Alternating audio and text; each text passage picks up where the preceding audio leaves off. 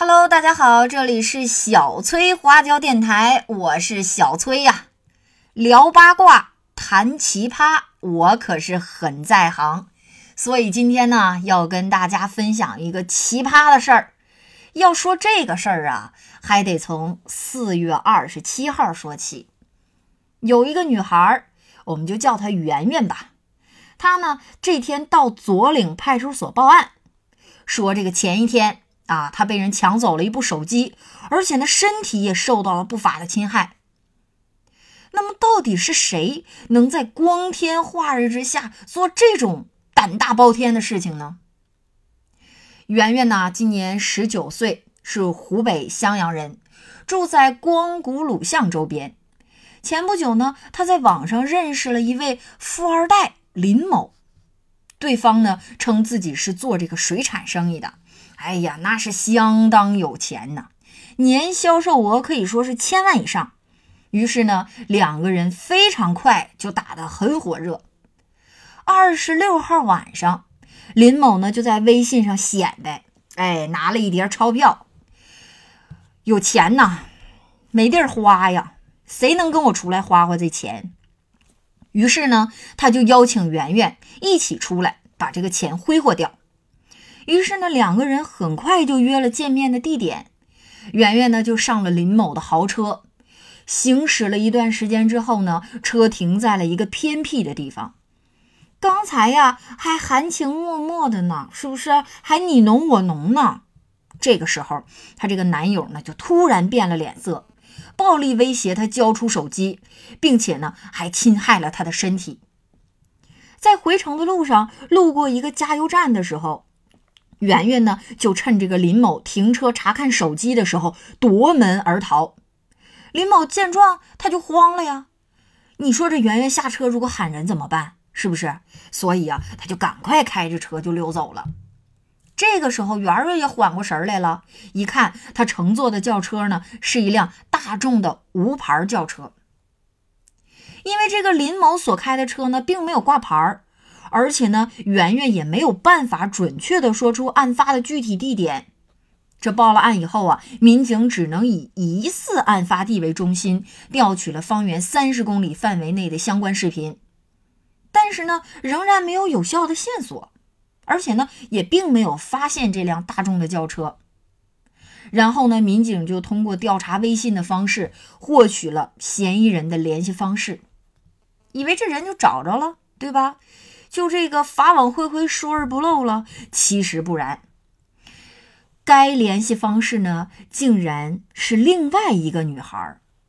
这个女孩是谁呢？通过调查，又发现了，其实呢，她也是一位受害者。在武汉打工的她呢，与林某在青山某宾馆约会。林某呢，就趁她洗澡的时候，将她这个手提包悄悄地顺走了。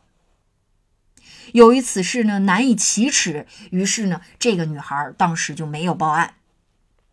看没看见林某这一看就不是第一回作案呢？于是就根据这条线索，民警呢就立即沿此区域调取了相关的监控视频，终于发现了一辆无牌大众轿车，曾经在案发地不远的一个银行做了短暂的停留。民警呢就顺藤摸瓜，锁定了该车最后落脚点是在这个黄坡盘龙城某小区。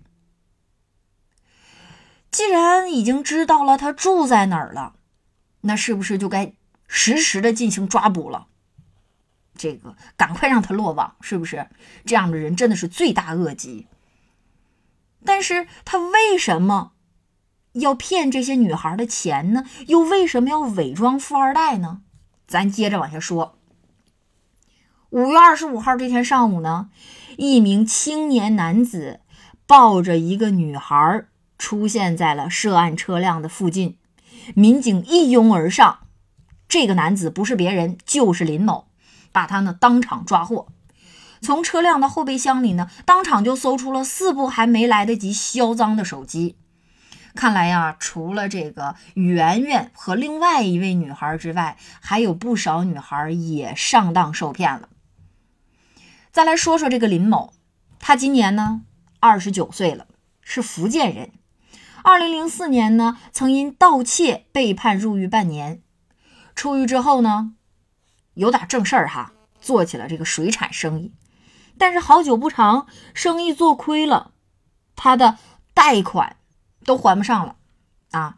贷款买了房子，买了车，最要命的呢，就是贷款还不上不要紧，女儿又出生了，一个月近万元的还贷压力，确实是让他有点吃不消。女孩孩子还有奶粉钱呢，对不对？怎么办呢？于是他就开始伪装这个富二代，在网上追女孩，瞅着女孩对自己所受侵害难以启齿这一条，一般的都不会报警。于是呢，他的胆子就更大了，肆无忌惮的就开始作案。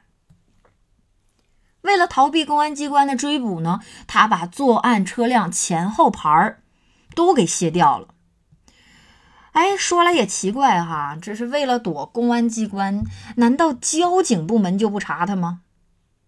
而且最要命的是，他的作案地点都选择在荒郊野外，没有人呢，是不是？哎，想到了之前的一个这个小说里的话哈，你喊吧，喊破喉咙也不会有人来救你的。看没看见？就荒郊野外啊。哎，他就找到了一个这样的地方，但是呢，人都有想不到的时候啊，万万没想到啊，民警在全市三千个视频监控中循线追踪，将其逃了出来。这个“逃”是三点水的“逃”啊，并且呢，进行了抓捕。你不在荒郊野岭吗？我就不信你在荒郊野岭你就不出来。哎，只要你出来，你开的是这个大众无牌轿车，我就能把你擒获，是不是？那么现在呢，这个案件已经水落石出了。目前呢，东新分局左岭派出所已经查实了林某涉案有五起。你说说你哈，你说说你，图些啥呢？没钱，咱想办法挣呗，是不是？非得整这歪门邪道的，大家一定要切记哈，千万不要抱有侥幸心理，因为永远记住一句话，那就是“法网恢恢，疏而不漏”啊。妥，今天的小崔花椒电台就跟您分享这个故事，明天咱接着唠。